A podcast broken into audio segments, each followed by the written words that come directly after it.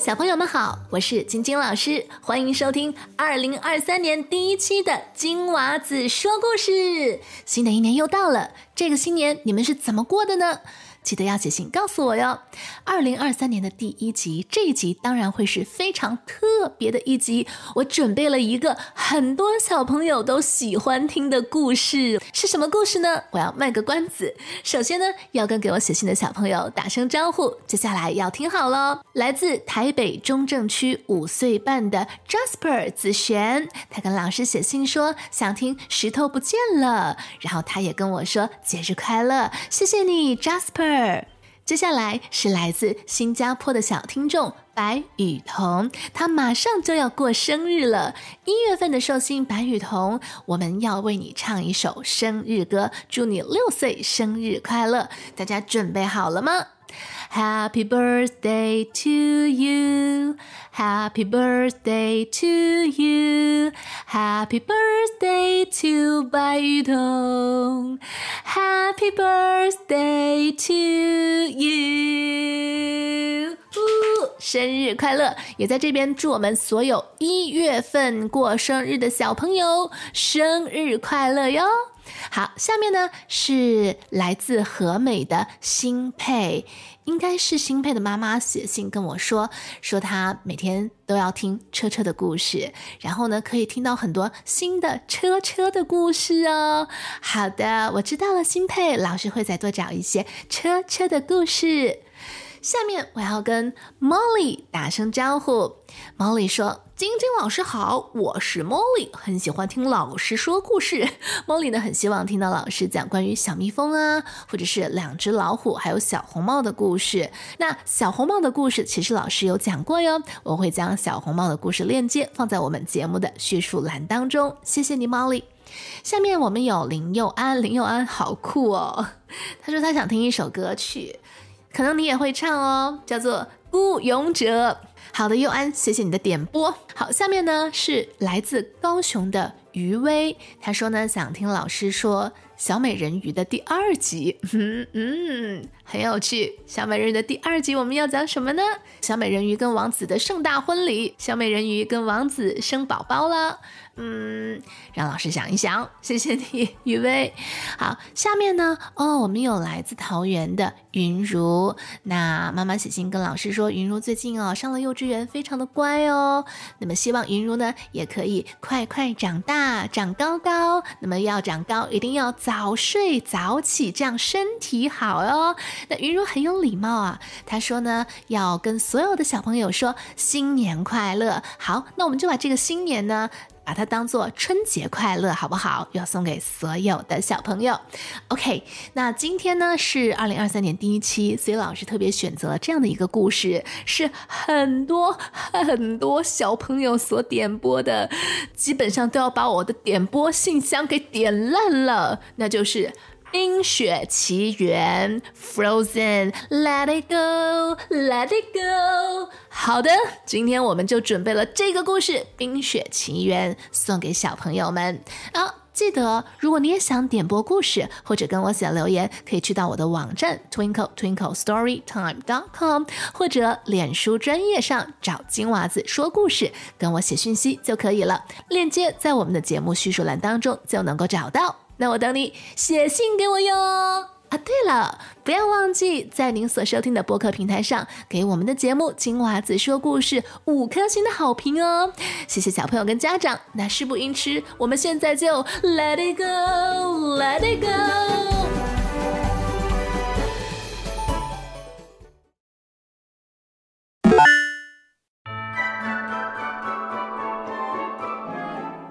这是一个遥远的北方王国。这个王国富饶，人民平安喜乐。可是，这个国家的国王和王后却有一个不为人知的烦恼。这个烦恼就是自己的大女儿艾莎有着非凡的魔力。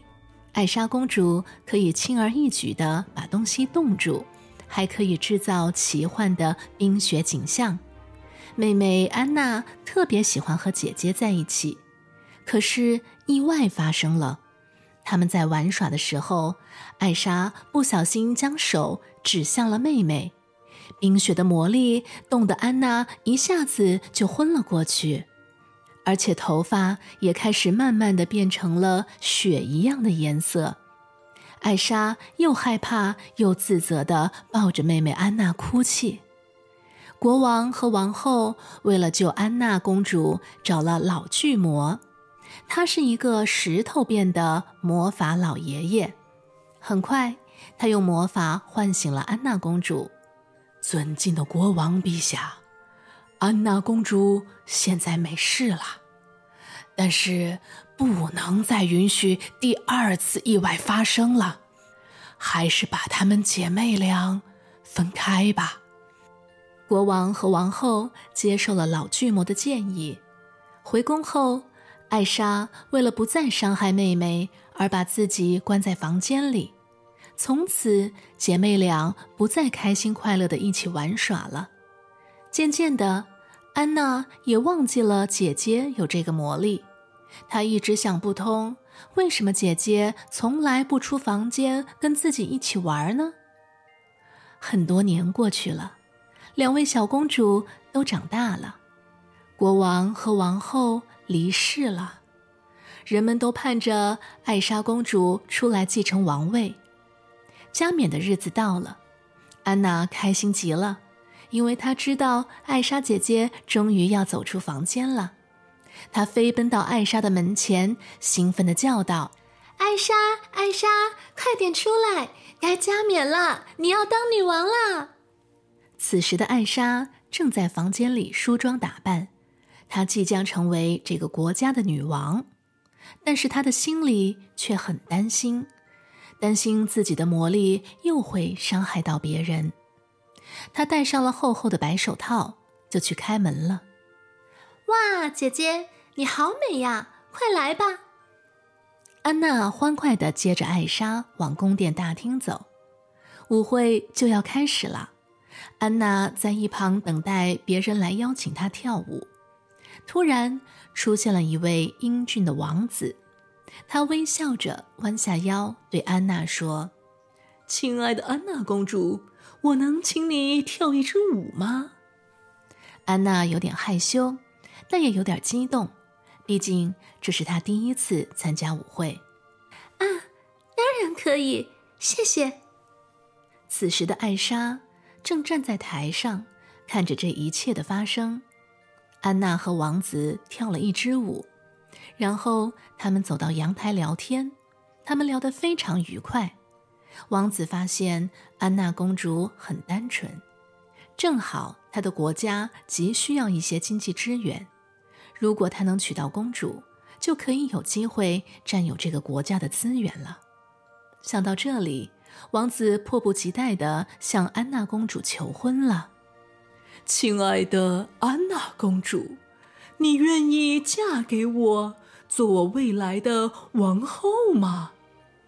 安娜沉浸在王子的甜言蜜语中，还以为自己遇见了真爱，心里是又开心又激动。啊，你是在向我求婚？哦，这不是在做梦吧？我要把这个好消息告诉艾莎。安娜拉着王子来到艾莎面前。艾莎，哦不，女王殿下。我要和这位王子结婚，请你允许。艾莎好心劝说，她的心里很担心妹妹被骗。安娜，这也太快了吧！你们才刚刚认识，再考虑考虑，观察一段时间再做决定吧。可安娜不甘心，走上前拉住艾莎的手，跟她争辩。艾莎非常紧张，因为妹妹靠近她可能会被魔力误伤。她不想让任何人靠近，于是他本能地推开了安娜。怎知厚厚的白手套瞬间被扯掉了，一道蓝色的星光散落了出来，光点掉落的地方都结了冰。所有的人都被这一幕吓到了，大家呆呆地看着艾莎。艾莎很害怕，也很难过，不希望发生的事还是发生了。这时。安娜想要上前安慰和关心姐姐，艾莎变得更激动了。不要过来！她用手一挥，蓝色的星光闪到天花板上，整个吊灯都变成了冰灯。人们开始慌张了起来，有人开始说：“啊，快跑呀！女王是个怪物，她有魔法。”安娜听到议论，非常生气。她说：“不许你们胡说！”艾莎为了避免魔力伤害到人们，转身就跑出了王宫。她想要找一个没有人的地方，永远不出来。可是艾莎走到哪里，哪里都会变成冰。整个国家都下起雪来，他干脆往远处的雪山走去。这时的安娜也终于明白姐姐为什么不让她靠近了。她决定要去寻找姐姐艾莎，只有艾莎能拯救这个国家。王子，我去找姐姐的这段日子，王国就交给你来管理了。谢谢你，一切等我找到姐姐再说。再见。安娜骑上马，跟王子告别，说完就独自上路了。这一路，安娜走得非常艰难，因为到处都覆盖着厚厚的冰雪，特别是去雪山的方向，还有狼群的攻击。天哪，是狼！安娜不知道怎么办，她的马看到狼群，更是害怕的跳了起来，一下子就把安娜摔在了雪地上。这时，有一位猎人驾着雪橇经过，嘿，快来救救我！我的马跑了。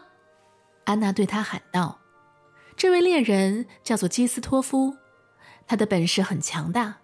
看到安娜遇到了危险，二话不说就过去把狼群给赶走了。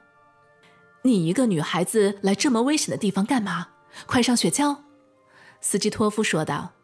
“谢谢你。”我是要去雪山找我的姐姐，你能带我一起去吗？安娜请求他。基斯托夫心里很善良，他答应了安娜的请求，用雪橇把她带到了雪山上。越接近山顶就越寒冷。终于，他们看到了一个巨大的冰雪做成的城堡。安娜兴奋极了，一定是姐姐，她一定就住在里面。艾莎看到了妹妹。知道安娜是来叫她回去的，但是艾莎不想回去。艾莎，终于见到你了，快跟我回去吧！王国全都是冰雪，我们需要你的拯救啊！安娜迫不及待的要带艾莎回去，可是艾莎往后退了几步，说：“我不能回去，我的魔力越来越强大了，回去只会伤害到更多的人。”安娜想要强行拉他走，就在这时，艾莎用手一挡，魔力的蓝色星光再次落到了妹妹身上，安娜倒下了。基斯托夫赶紧上前扶住她，他对艾莎说：“你为什么不看看安娜一路找你有多么的辛苦？”基斯托夫将安娜抱到了雪橇上，看着她的头发慢慢的变成了白色，他想赶紧带她回王宫。于是立刻出发了。幸好在路上，他们遇到了善良的老巨魔，对，就是当年救过安娜的那位魔法老爷爷。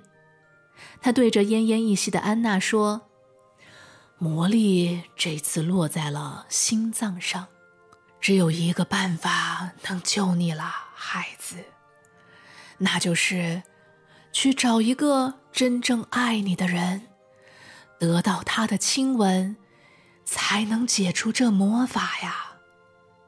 安娜听完后，便对基斯托夫说：“快带我去王宫见王子，他肯定能救我。”很快，他们回到了王宫，将事情的经过告诉了王子。怎知王子却完全不理会他们，还把他们关了起来。王子大笑道：“哈哈。”不用什么真爱之吻了，这个王国就是属于我的了。安娜听了，后悔极了。她这才看清，王子对她并不是真爱。当初真应该听姐姐的话，这一切就不会发生了。就在此时，艾莎回来了。原来，王子暗中派人跟踪安娜到了雪山的城堡里。这些人想要杀掉艾莎女王，但是那些坏蛋都被魔力给打败了。艾莎知道安娜一定有危险，决心回来解决这一切。安娜就快要变成冰雕了。艾莎打败了王子，找到了安娜。此时的安娜已经变成了冰。艾莎十分痛苦，伤心的抱着冰冻的安娜大哭了起来，眼泪顺着脸颊流到了安娜身上。突然，奇迹出现了，原来艾莎真爱的眼泪也能破解魔力，所有的冰雪都开始融化了。很快。整个王国又回到了夏天，安娜也苏醒了，姐妹二人开心的拥抱在了一起。现在国家又恢复了平静，人民都快乐的生活，而安娜也找到了自己的真爱，那就是一直帮助他的猎人基斯托夫。他们在艾莎女王的国度里过上了幸福的生活。